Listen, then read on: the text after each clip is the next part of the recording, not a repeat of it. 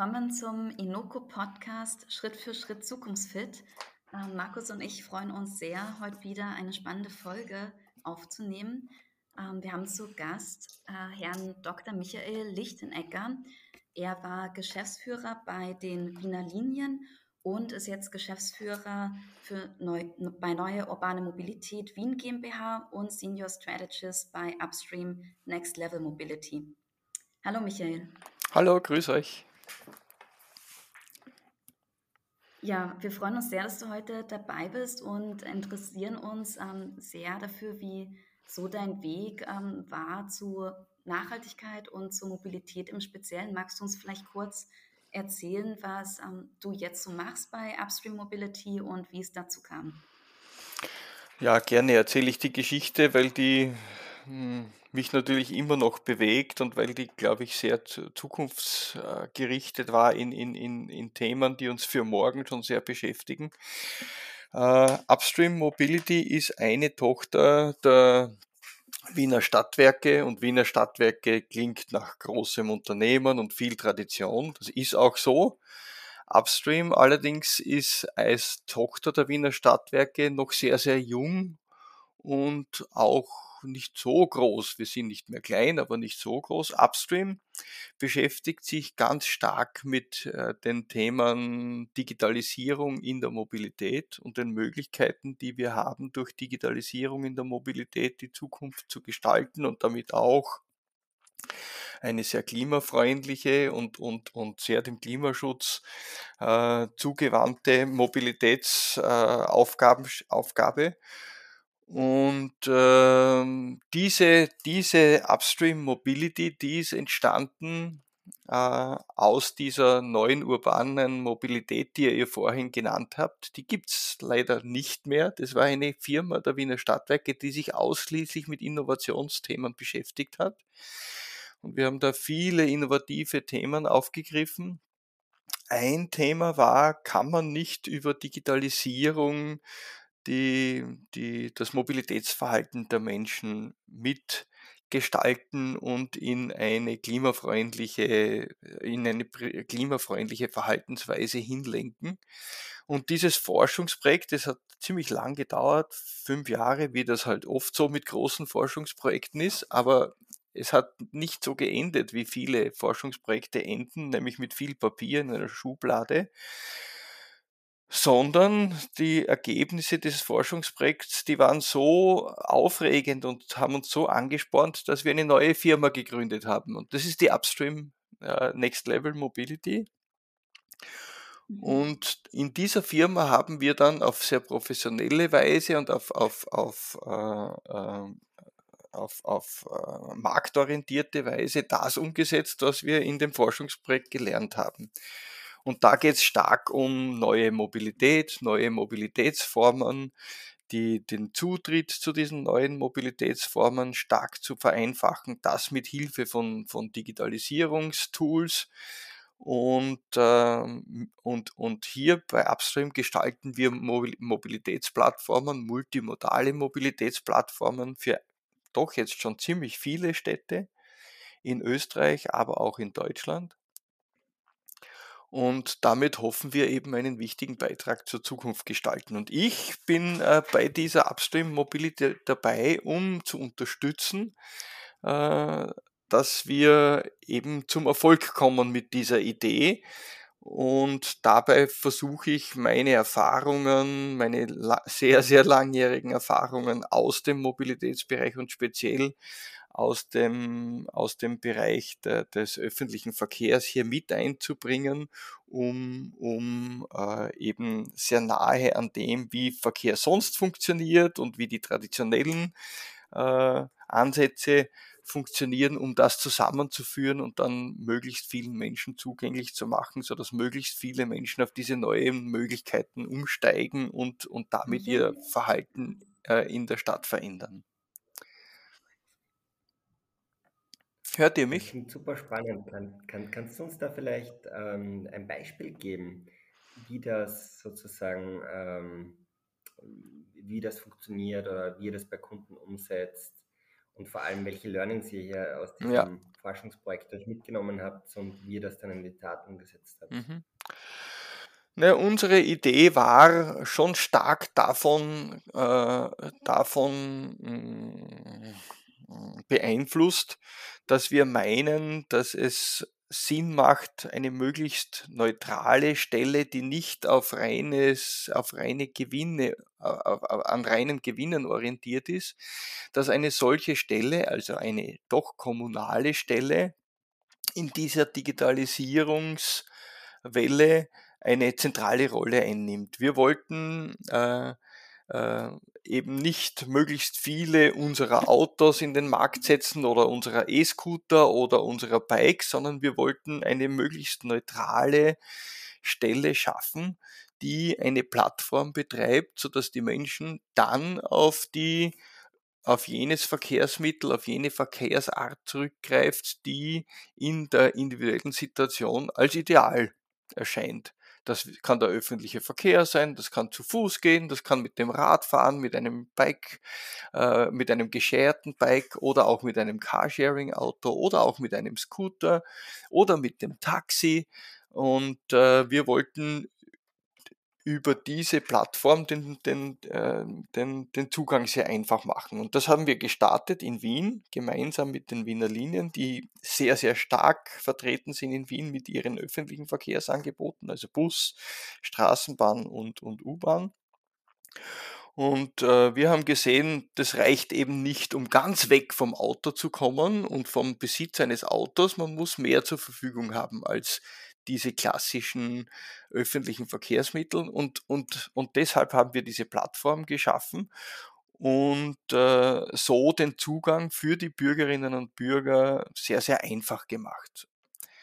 Und wir hoffen, dass damit ein Weg in Gang gesetzt wird, wie man sicher zuerst einmal in der Stadt, später vielleicht auch äh, im ländlichen Gebieten, wie man so sehr unabhängig, am besten ganz unabhängig vom Besitz eines eigenen Autos kommt und äh, trotzdem in jeder Phase deines Lebens äh, äh maximale Mobilität zur Verfügung hat. Und wir stellen diese Plattform den Wiener Linien zur Verfügung. Die Wiener Linien betreiben sie dann und äh, stellen die ihren Kunden zur Verfügung über eine entsprechende App. Und für mich als User, also in, in dem Fall ist es ja die Wien, Wien Mobil App, ja. bedeutet das quasi, dass ich ähm, möglichst, äh, dass ich Angebote mir angezeigt werden, wie ich durch eine Kombination von öffentlichen oder Shared äh, Verkehrsmitteln sozusagen möglichst schnell mein Ziel erreiche. Und das heißt, ihr, euer Ziel, wenn ich es richtig verstanden habe, ist wirklich ähm, eine, eine Alternative zum Individualverkehr und, und zum eigenen Auto äh, möglichst einfach zugänglich zu machen, indem ich mich nicht auf sieben Portalen erkundigen muss, äh, wie komme ich mit der U-Bahn hin, wie komme ich dann mit dem, mit dem äh, Roller weiter oder mhm. mit dem Fahrrad, sondern eine zentrale App, äh, die ich mir einmal runterlade und wo ich dann sehe, was sozusagen für meine Situation, für meinen individuellen Weg die optimale Kombination äh, an Angeboten ist. Und das kann dann zum Beispiel ein, eine Kombination aus, ich gehe zur U-Bahn-Station, fahre mit der U-Bahn-Station zum gewissen Punkt und fahre von dort dann mit dem E-Scooter weiter sein. Habe ich das richtig verstanden, oder? Mhm, genau, das ist aber schon ein relativ komplexer Weg. Es kann durchaus einfach äh, heute Abend ein reiner Scooterweg sein und morgen wieder die typische Routine-U-Bahn-Fahrt oder eben einmal eine kombinierte Fahrt. Alles das, was für mich in meiner individuellen Situation jetzt gerade am besten, äh, am besten geeignet ist.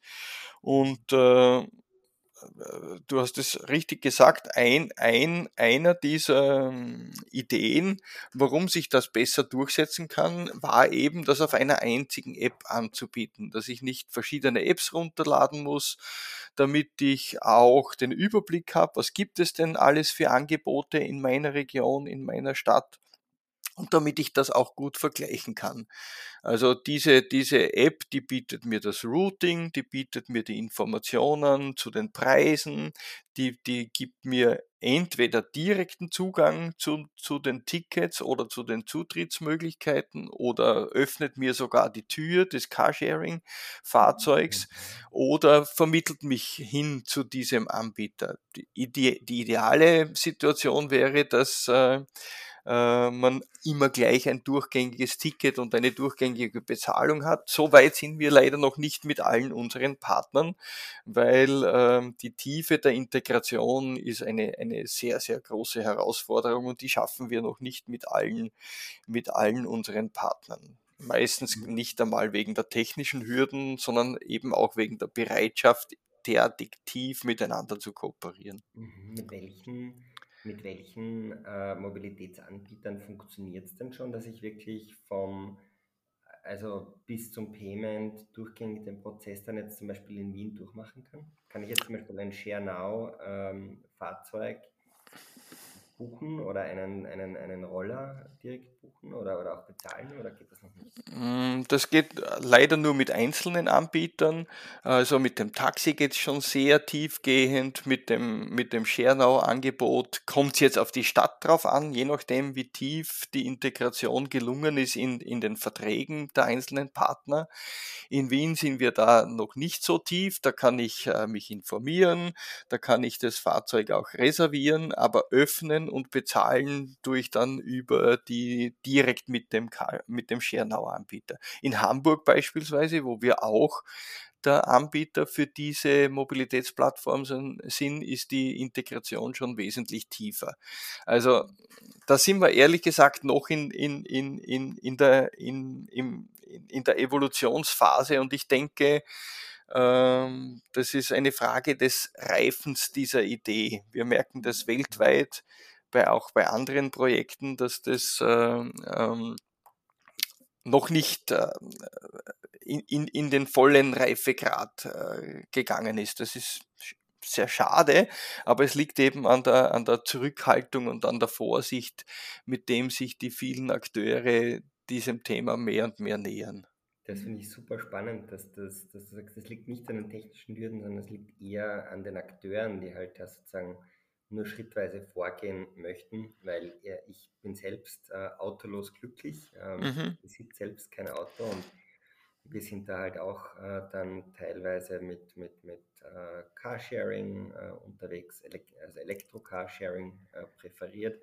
Und für mich ist es natürlich auch nervig, wenn ich dann immer äh, schauen muss, ist jetzt da äh, ShareMe verfügbar oder mhm äh, wo ist der nächste äh, E-Loop, äh, Tesla und ähnliches. Also wenn ich da immer mehrere mhm. Apps aufmachen muss, mhm. wäre es für mich das als, aus Konsumentensicht das Allereinfachste, wenn ich einfach reingehe und sehe, okay, gut, äh, da habe ich jetzt den E-Loop Tesla in drei Minuten mhm. Entfernung mhm. um den Preis versus äh, den Xiaomi in fünf Minuten Entfernung um jenen Preis. Ja. Heute entscheide ich mich dafür und dann ja direkt in der App sozusagen äh, buchen kann, die Türe öffnen kann und bezahlen kann. Das wäre natürlich aus Konsumentensicht das Wunschszenario, aber das heißt, du sagst, das scheitert gar nicht so an der technischen Integration, sondern wirklich am Willen der Anbieter, ja. hier sozusagen tiefer zu gehen. Was sind denn da die Hürden, die da für die Zurückhaltung sorgen? Naja, eine Hürde ist einmal, dass, dass alle Beteiligten meinen, sie sind äh, am Markt stärker und präsenter und haben mehr Marktmacht äh, unter Anführungszeichen, wenn sie alleine über die Kundendaten und, und, und, und die, die Marketingkanäle verfügen.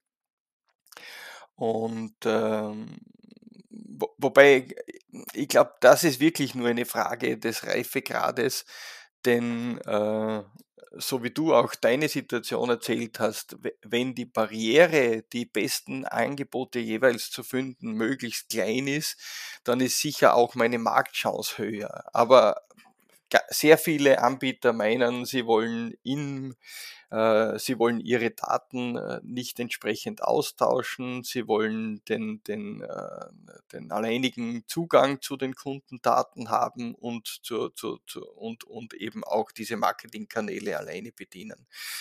Das ist äh, etwas, was wir aber merken, was sich verändert, mhm. weil. Hallo? Ja, ähm, ich glaube, wir hatten jetzt nur gerade einen Leck, aber das kann man dann, denke ich, rausschneiden. also red ruhig jetzt weiter. Ah, okay. Äh, und ich denke, das ist in Veränderung begriffen, weil ähm, wir merken auch, dass viele Akteure auf diesem multimodalen Mobilitätsmarkt stärker rufen nach einem nach einem nach klaren, fairen, für alle gleichen Regeln in einer Stadt. Also wenn jetzt viele E-Scooter-Anbieter in einer Stadt unterwegs sind und äh, die wollen ihren Erfolg einfahren in einer bestimmten Region, dann wollen sie sich verlassen beispielsweise auf äh, gleiche Bedingungen, gleiche Rahmenbedingungen, gleiche gesetzliche Regeln und gleiche Marktchancen. Und, und damit sie das vorfinden können, ist es äh, ein großer Vorteil, wenn es eine kommunale Plattform gibt, wo alle denselben Marktzugang haben und nach denselben Regeln ihre Kunden finden. Also ich merke, dass nach den anfänglichen, hm, nach der anfänglichen Zurückhaltung der, der Beteiligten auf diesem Markt sich das schon langsam am, äh, beginnt zu, zu, verändern und dass hier der, das Interesse an einer allgemeinen und, und für alle gleichen äh, Rahmenbedingungen, da, dass das stark steigt. Und ich gehe davon aus, dass unsere hm, ursprüngliche Vision dass wir hier als kommunaler Betreiber quasi Katalysator sein können für einen völlig neuen Verkehrsmarkt, für einen offenen Verkehrsmarkt mhm. mit guten Chancen sowohl für die Anbieter, aber vor allem sehr, sehr einfachen Bedingungen für die, für die Kunden und für die mobilen Bürgerinnen und Bürger, dass diese Vision äh, jetzt doch wieder stärker vorstellbar wird und realisierbar wird. Kann man da nicht auch theoretisch seitens der Städte, die ja letztendlich, glaube ich, auch teilweise Berechtigungen oder Lizenzen vergeben an äh, diese diversen äh, Carsharing oder E-Scooter-Sharing-Anbieter, kann man da nicht auch sozusagen ähm, gewisse Mindestanforderungen einführen und sagen, gut, äh, wenn du bei uns in unserer Stadt deine Produkte anbieten möchtest, dann musst du Teil von dieser äh, Plattform, die wir hier jetzt äh, haben, werden und musst da auch ein gewisses Integrationslevel erreichen, sonst äh, kommt ein anderer Anbieter zum Zug oder würde das zu sehr in den Markt eingreifen, wenn die Städte da sozusagen äh, solche Themen dann als Teil der Bedingungen machen? Mhm. Das ist eine stark ideologische und politische Frage, äh, aber auch das ist, meine ich, äh, in einem Evolutionsprozess und die Städte die Städte äh, sehen, dass es äh, mehr, mehr äh, Gestaltungskräfte äh, äh, braucht für die Kommune, um, um in dieses Idealbild einer zukünftigen Mobilität zu kommen. Und äh, von der Governance her verstehen sich natürlich Kommunen, die das als ihr Anliegen sehen, sehen schon als die Gestalter in dieser Hinsicht und mehr und mehr äh, Städte, mehr und mehr Regionen greifen auf solche äh, Gestaltungsmöglichkeiten zurück, indem sie eben beispielsweise öffentlichen Raum zur Verfügung stellen für Carsharing-Anbieter, für E-Scooter-Anbieter die sich an bestimmte Regeln halten und die beispielsweise auch an dieser kommunalen Plattform teilhaben und sich dort integrieren und, und je tiefer sie das tun und je stärker sie sich an diese Regeln halten, desto stärker ist auch das mögliche Förder, sind die möglichen Förder äh, äh, die durch die Kommune dann wahrgenommen werden können. Also da gibt's wirklich bunteste Szene, wenn man äh, weltweit oder europaweit bloß in den Städten schaut, welche Maßnahmen hier ergriffen werden. Aber der Trend ist ganz klar. Die Governance, die die Kommune hier übernimmt, um diese Gestaltungshoheit in die Hand zu nehmen, um dieses neue Zukunftsbild an Mobilität zu erreichen. Äh, die, die, diese Governance wird stärker wahrgenommen. Man sucht nach den richtigen, geeigneten Regeln und man versucht mehr und mehr hier diesen Gestaltungsspielraum auch wahrzunehmen und über solche äh, Fördermöglichkeiten einzugreifen, indem man eben äh, die Plattform zur Verfügung stellt, öffentlichen Raum zur Verfügung stellt und hier mit, mitgestalten kann mit diesen, mit diesen, mit diesen Chancen, die sich da bieten. Auch da sind wir noch lange nicht am, am, am Ende der Fahnenstange angelangt. Ja, sehr spannend. Was mich auch noch interessieren würde, da der Verkehr ja zu einem großen Teil zu den österreichischen Emissionen beiträgt, ist die Frage, inwiefern trägt jetzt die Mobilität ähm, zur Erreichung der CO2-Reduktionsziele ein, bei. Ähm, die Stadt Wien hat ja auch eine Klimastrategie entwickelt. Vielleicht kannst du uns auch dazu was erzählen und ähm, wie eben auch eure App oder eure Dienstleistung da einen Beitrag dazu leisten und hm. welchen Anteil das vielleicht auch ausmacht. Ja, zu viel, zu viel Zahlen möchte ich nicht strapazieren, aber es ist, glaube ich, unbestritten, dass gerade im Verkehrsbereich äh, der Beitrag zur äh, Entlastung der, der, der angespannten Klimasituation und, und, und zur Schonung der, der, der, des Klimas über Emissionen viel zu wenig beigetragen wurde. Das heißt, wir haben hier noch extrem großen Handlungsbedarf. Jetzt ist das äh, in Wien in, in zumindest einem Bereich schon ganz besonders gut gelungen. Der Anteil des öffentlichen Verkehrs, der Wege der Wienerinnen und Wienerinnen mit öffentlichen Verkehrsmitteln ist ja sehr, sehr hoch im internationalen Vergleich. Das heißt, die Möglichkeiten, die es dadurch gibt, die sind schon sehr, sehr gut ausgeschöpft und da ist sehr, sehr viel passiert. Dennoch wird noch sehr, sehr viel mit dem Auto gefahren, weil einfach für viele Wege die Alternativen fehlen oder weil das Bewusstsein noch nicht so stark ist. Und da kann man noch extrem, einen extrem langen und starken Hebel ansetzen. Und dessen ist, ist, sind sich die, die Verkehrsplaner und auch die Verkehrspolitik bewusst. Und, und, und da sieht man einen klaren Weg. Und das geht aber nur, wenn man noch stärker vom Besitz des eigenen Automobils und vom Benutzen des eigenen Automobils weggeht. Und, und äh, ich habe das vorhin auch versucht, schon ein bisschen darzustellen. Das geht natürlich bis zu einem großen Teil durch Umstieg auf den öffentlichen Verkehr, aber eben nicht alleine. Und jetzt gibt es viele, viele Ansätze, wie wir dann in, diese, in dieses neue Bild kommen und in diese neue äh, Lebensstil, Mobilitätslebensstil. Und dazu gehört zu Fuß gehen, gehört Radfahren und wenn ich Motorisierung brauche, eben die Verfügbarkeit von motorisierten Fahrzeugen in, zu jeder Zeit. Und dazu braucht es aber eine sehr, sehr, äh, ein sehr, sehr buntes Angebot und ein, und ein 24 Stunden am Tag und überall verfügbares Angebot und so weit sind wir eben nicht. Ähm, also auch in der Stadt Sicht, nicht. Ja, aus meiner Sicht, was da natürlich einen Riesenhebel mittelfristig bieten wird, ist natürlich autonomes Fahren, weil dann wird es, glaube ich, das ist für mich so irgendwie der absolute Killer für sehr vieles. Weil wenn ich einfach auf den Knopf drücke und zu sehr leistbaren Konditionen mir binnen Minuten ein Auto vor die Haustüre holen kann, das mich dann irgendwo hinfahrt, das ist natürlich dann Convenience pur. Äh, wie realistisch oder in welchen Zeithorizonten denkt ihr, äh, wird dieses Thema relevant sein und wie, wie seht ihr dieses Thema? Ja, da haben wir ja einiges durchgemacht die letzten zehn Jahre, würde ich meinen. Die erste Euphorie ist ja ein bisschen abgeflaut. Hm? Weil wir merken, dass die Automatisierung im Verkehr naja, schon große Hürden aufweist. Ich kann mich gut erinnern, wie wir vor zehn Jahren sehr euphorisch in dieses Thema hineingegangen sind. Und die ersten warnenden Rufe wurden nicht gerne gehört, aber klar ist, eine, eine reine Automatisierung von Fahrzeugen, wo Menschen alleine in Fahrzeugen drinnen sind, die bringt uns gar nicht weit weil die Belastung durch so viele Fahrzeuge auf engem Raum wird dadurch um nichts weniger und nicht leichter verträglich. Das heißt, die Automatisierung braucht gleichzeitig auch eine Verhaltensveränderung hin zum Mhm. gemeinsamen Nutzen von Fahrzeugen und sehr Mhm. effizientes Nutzen von öffentlichen Verkehrswegen und öffentlichen Räumen. Und soweit äh.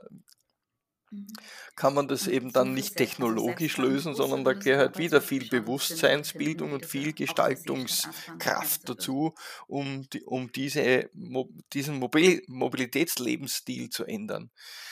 Äh, Das, das ist das eine. Und das zweite, was man natürlich erkennen muss, ist, automatisierte Fahrzeuge haben ja nicht nur miteinander zu tun, sondern auch mit anderen Verkehrsteilnehmern, Menschen, Kindern, Erwachsenen, älteren Menschen, die nicht automatisiert sind und nicht auf irgendeinen Chip hören, was sie jetzt zu tun haben. Das heißt, äh, wir, wir werden immer äh, automatisierte Fahrzeuge ein Aufeinandertreffen haben von automatisierten Fahrzeugen und nicht automatisierten Fahrzeugen und die Kommunikation zwischen nicht automatisierten Verkehrsteilnehmern und automatisierten Fahrzeugen, die klappt natürlich nicht so, so reibungslos. Das heißt, ich glaube, der Weg dorthin zu einer Automatisierung, der ist noch sehr, sehr weit und ich persönlich glaube, dass die Automatisierung kommt, aber nur für bestimmte Verkehrszwecke und nur auf ganz äh, dezidierten, dafür vorgesehenen Verkehrswegen. Mhm. Ja, das klingt sinnvoll, ja. Also ich denke auch, dass es dann eher bei Bussen sinnvoll ist, also wie du sagst, ähm, wenn eben mehrere Leute das dann verwenden und es dezidierte Wege dafür gibt.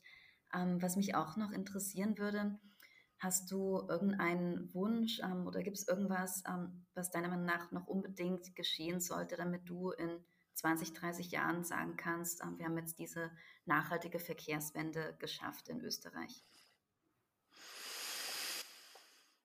Naja, ich glaube, eines der wichtigen Themen haben wir schon gestreift und das ist diese Governance-Frage. Wir brauchen, wir brauchen dringend Klarheit darüber, wie weit wir als Gesellschaft auf diese, auf das Verkehrsgeschehen und auf das Mobilitätsverhalten äh, Eingriff nehmen möchten, wer das tut und wie wir das tun. Es ist, das, ist, das ist meiner Meinung nach die, die schwierigste Fragestellung. Das ist auch die, die größte Veränderung im Verkehr. Wir haben ja in, vor 100 Jahren äh, die volle Faszination erlebt mit diesem Automobil. Mit dem kann man plötzlich sehr individuell alles tun, was einem so einfällt und wir haben gar nicht erkannt, welche negativen Folgen das haben wird und schlussendlich auch hatte. Und diese Individualisierung, die hat uns trotzdem fasziniert und diese Freiheit im Verkehr.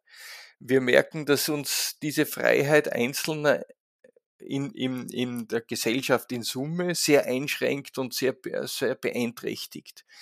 Und diese, die, aus diesem Dilemma herauszukommen und jetzt äh, doch wieder sehr, sehr stark von der Gesellschaft heraus, von der Kommune für die Allgemeinheit äh, Regeln zu geben und das mitzugestalten, ist ein Paradigmenwechsel. Und den mutig voranzugehen und sich da und, und viele Experimente zu machen und äh, sich auch äh, trauen, dort wirklich Eingriff zu nehmen, ohne die Menschen äh, allzu sehr in Korsette zu zwingen, das ist meiner Meinung nach die größte Herausforderung. Ähm, technologisch wird uns vieles gelingen. Technologisch werden wir hoffentlich von, von, von Verbrennungsmotoren sehr, sehr schnell weggekommen sein. Dann haben wir noch die Herausforderung, wie gehen wir mit den, mit den alternativen Antrieben um? Welche neuen Sorgen werden wir damit erleben? Wir kennen das alle mit der Diskussion rund um die äh, batterieelektrischen Fahrzeuge und, und, und die Sorgen, die wir uns damit aufhalsen werden. Also diese, diese, diese Fragen der technologischen Herausforderungen, die sind hochspannend und, und die Antworten sind noch nicht alle da, aber wir werden viele, viele Lösungen äh, zur Verfügung haben und, und viele Möglichkeiten haben. Aber die schwierigste Herausforderung ist diese Dimension der Gestaltung und, und, und der, der, des Reglements und der Governance. Und ich, ich, ich wünsche mir, dass wir da äh, Antworten finden, die, die, die uns als Gesellschaft und uns Individu Individuen in der Gesellschaft auch recht sind. Das halte ich für die absolut größte Herausforderung. Ja, die die finde ich die spannendste. Ja, das wird extrem spannend, weil ich glaube, in der Praxis wird es nur gehen durch auf der einen Seite einer Bepreisung oder fairen Bepreisung von äh, den negativen Externalitäten, die wir heute auslösen durch unser Verkehrsverhalten. Ich verstehe zum Beispiel nicht, warum man in Wien für einen äh, Parkplatz äh, im öffentlichen Raum, äh, egal wo in der Stadt, pro Monat ein paar Euro zahlt, während man für denselben Raum in der Wohnung wahrscheinlich ein Vielfaches zahlt, wenn man da Miete, Miete zahlt, warum da der öffentliche Raum so günstig sozusagen hergeschenkt wird äh, oder warum eben dann natürlich die, die, die, der Preis für Treibstoff, für die individuelle Mobilität, ähm, ja, trotz jetzt der äh, ökosozialen Steuerreform, die da kommt, trotzdem da die CO2-Bepreisung derart niedrig ist. Aber natürlich, man muss da halt auch das politisch Machbare wahrscheinlich sehen. Hm. Und man will ja auch keine Gelbwesten-Proteste äh, dann auf den Straßen haben, die dann wieder alles in die andere Richtung umkippt. Insofern muss man das wahrscheinlich schrittweise angehen äh, und hier sozusagen die, die negativen Externalitäten auch mit einem mhm. Preiszettel für die Konsumenten versehen. Aber auf der anderen Seite natürlich, wie ihr das macht, auch macht mit spannenden äh, Angeboten, die einfach die Alternativen besser äh, zugänglich machen, äh, durch Anreize auch diesen, diesen, die Verhaltensveränderung ähm, bewirken. Was mhm. mich natürlich extrem interessieren würde, ist, äh, hast du eigentlich noch persönlich ein Auto erstens? Und äh, zweitens, ähm, wie, wie sieht es bei dir so aus im Nachhaltigkeitsbereich, abgesehen vom vom Verkehr? Gibt es da Themen, äh, die du schon tust, um ein bisschen nachhaltiger unterwegs zu sein? Und gibt es vielleicht auch Themen, wo es bei dir noch äh, viel Luft nach oben gibt? Ja, natürlich gibt es massig Luft nach oben. Ich besitze auch noch ein Auto, ich fahre es sehr, sehr wenig.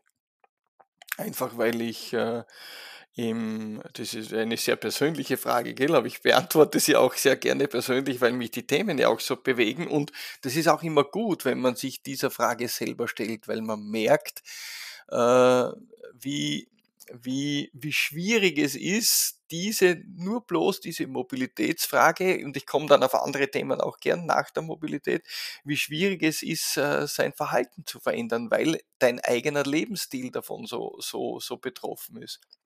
Aber ich persönlich bin zum Beispiel ein begeisterter Radfahrer geworden und äh, erledige auch meine Nahversorgung äh, an meinem Wohnort fast ausschließlich mit dem Fahrrad. Ich liebe das. Meine Freizeitgestaltung ist stark Fahrrad und, und, und, und, und mhm. Wander äh, bezogen. Mhm. Und ich merke, welcher, welcher Zugewinn an Lebensqualität das für mich mhm. bedeutet. Gesundheitlich, aber auch von, von meiner ganzen Einstellung und von, von, von dem, welcher Reichtum mir dadurch möglich wird an, an, an Lebensgefühl trotzdem mich ganz zu trennen von einem Auto und, und das vor allem in der Freizeit zu nutzen, äh, gelingt mir nicht.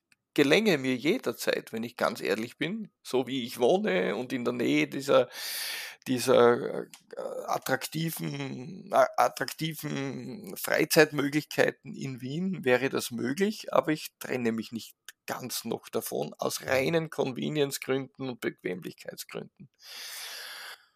Und wenn ich von der Mobilität äh, mich entferne, natürlich die, das, das Thema generell seinen Lebensstil zu ändern und das klimaverträglich zu machen, das beschäftigt einen schon sehr. Ich verabschiede mich zum Beispiel im, im, in meinem Freizeitdenken schon sehr stark von Fliegen. Das hat mich früher sehr fasziniert. Das gibt es fast gar nicht mehr in meinem Lebensstil. Mhm. Äh, ich schaue extrem darauf. Äh, ich bin, bin einer, der wahnsinnig gern isst und der sich mit Lebensmitteln und so weiter sehr viel beschäftigt. Ich, ich, ich äh, beschäftige mich sehr intensiv damit, regionale Produkte zu beziehen, was ich finde, ist äh, nicht nur aus dem Klimathema heraus sehr bedeutend, sondern generell sehr bedeutend. Also es gibt sehr, sehr viele Facetten äh, die, die, wo das Thema Klima und verantwortungsvolles Leben inzwischen stark im Bewusstsein ist und an mir selber, und ich bin ja doch schon über 60, an mir selber merke ich, äh, welche völlig andere Bedeutung das in meinem Leben heute hat, wenn ich das mit dem Leben vor 10, 20 oder gar 30 Jahren vergleiche. Auch gegenüber dem Leben, das ich als sehr junger Mensch hatte, wo man als Student, Schüler sehr kritisch sehr vielen Fragen sich widmet. Aber diese Fragestellungen haben heute eine ganz andere, viel gewichtigere Dimension bekommen. Ja, das freut die Elisa und mich natürlich auch sehr, dass du im Ernährungsbereich auch schon so bewusst unterwegs bist. Da dürfen wir dich gleich äh, einladen, dass du ähm, äh, unsere Inoko-App äh, testest. Mit Inoko entwickeln wir eine App, die äh, Menschen dafür belohnt, sich Schritt für Schritt nachhaltiger zu ernähren. Kannst du die App herunterladen ah, cool. mit dem Kennwort Klima. Äh, kommst du dann auch jetzt schon als Beta-User hinein und bekommst Zugang exklusiv zur App als einer unserer Test-User.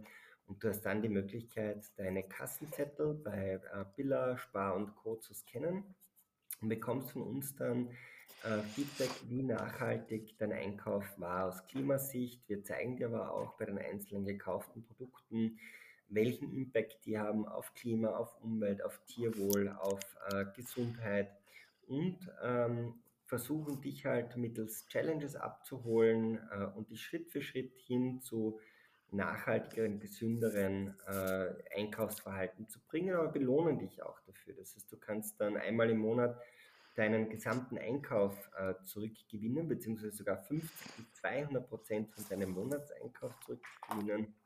Und das hängt immer ab davon, wie nachhaltig du eingekauft hast. Also je nachhaltiger, mhm. umso mehr kannst du zurückgewinnen. Und außerdem bieten wir dir eben die Möglichkeit mit äh, so kleinen Challenges wie, hey, äh, probier doch mal äh, eine, dass du dir zwei verschiedene pflanzliche Milchsorten äh, kaufst und probierst, ob dein Müsli vielleicht auch mit pflanzlicher Milch schmeckt statt der Kuhmilch oder versuch dir mal einen Hummus äh, statt der Wurst zu kaufen. Äh, wenn du diese Challenges annimmst und dann auch meisterst, dann belohnen wir dich mit ähm, kostenlosen Produktgutscheinen oder stark vergünstigten äh, Cashback-Vouchern für nachhaltige Produkte und versuchen halt so unsere Userinnen und User Schritt für Schritt äh, zu noch nachhaltigerer Ernährung mhm. auch zu natschen und vor allem hier auch mehr Awareness und Information zu bieten. Hm. würden uns natürlich sehr freuen, dich da auch willkommen heißen zu können. Ja, interessant, das schauen wir sicher gerne an. Äh, das ist ein, sehr vergleichbarer Ansatz mit dem, was wir ja vor mhm. ein paar Jahren begonnen im Mobilitätsbereich taten.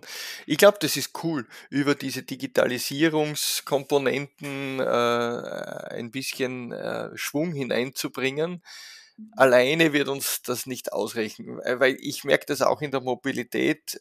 Äh, wir erreichen dann vorerst in einer ersten Phase äh, trotzdem hauptsächlich jene Menschen, die vom, von ihrem eigenen Bewusstsein und ihrer Sensibilität her für diese Themen ohnehin schon sehr, sehr aufgeschlossen sind. Hochinteressant wird's, wie gewinnen wir jene, die noch keine Sensibilität für diese Themen haben. Das finde ich mhm. super spannend im Ernährungsbereich, so wie ihr mir das jetzt erzählt habt, genauso wie im Mobilitätsbereich. Mhm. Also wir müssen da irgendwie äh, Begeisterungsfaktoren finden, ähm, und die sind dann eh, so wie du das jetzt erzählt hast, natürlich auch in der, im spieltheoretischen Ansatz und in, in, in, in vielen solchen äh, äh neuen Ideen im Endeffekt braucht es Begeisterung und auch hm, durchaus Belohnungs-, aber auch Lustfaktor. Also ich merke das an mir, wie, wie, wie, mir, mir, mir schmecken einfach Dinge, die, die, die mir gutes Gewissen bereiten, auch besser. Also es ist eine, eine Lustfrage auch. Hm? Das stimmt, ja. Es muss auch bequem natürlich sein. Aber das ist auch das Ziel hinter Inoko, dass wir es unseren Nutzern und Nutzerinnen so einfach und auch so günstig mhm. wie möglich machen möchten, da die nachhaltigen mhm. Kaufentscheidungen zu treffen, ähm, um da eben, wie du sagst, auch äh, eine größere ähm, Menge an Leuten zu erreichen, die sich vielleicht noch nicht ähm, so sehr damit mhm. beschäftigt mhm. haben in der Vergangenheit ich kann euch eh nur motivieren dazu, da drauf zu bleiben und neue Ideen zu haben und nichts unversucht zu lassen. Aber, aber mhm. wir haben alle miteinander noch einen langen Weg da vor uns, den wir hoffentlich schnell genug gehen. Das stimmt, ja. Vielen Dank, Michael. Das bringt mich auch schon zu ähm, unserer Abschlussfrage. Gibt es eine Weisheit ähm, oder hast du einen Rat, den du deinen Ururenkeln mit auf den Weg geben möchtest? Ja, ich glaube schon, aber der ist sehr allgemein. immer interessiert bleiben, wach bleiben, mit jungen Menschen dich umgeben, zuhören, alles gelten lassen, was äh, gut überlegt ist und mit offenen Augen und, und, und großen Ohren neue Wege gehen wollen. Ich glaube, das ist, äh, ich, ich mag diese, dieses generationenübergreifende Denken und Zusammenarbeiten wahnsinnig, weil, weil ich merke, wie viel man lernen kann, wenn man mit Menschen unterschiedlichen Alters, unterschiedlicher Generationen, unterschiedlicher Herkunft, unterschiedlichem Wissensniveau und Bildungsniveau äh, zusammenarbeitet und, und, und offen auf das zugeht. Das macht uns so viel gescheiter und intelligenter und handlungsfähiger. Und das ist sicher etwas, was ich versuchen möchte, meinen Ururenkeln auch weiterzugeben. Und, und nicht äh, im Tunnelblick zu enden, weil so kommen wir gar nicht weiter. Ja, das stimmt. Ja, sehr schöne Abschlussworte, ähm, da offen zu sein und auch mutig zu sein, neue Wege zu gehen. Vielen Dank, dass du heute dabei warst, Michael. Gerne, es hat mir großen Spaß gemacht. Ich danke euch. Vielen herzlichen Dank. Hat uns auch sehr gefreut.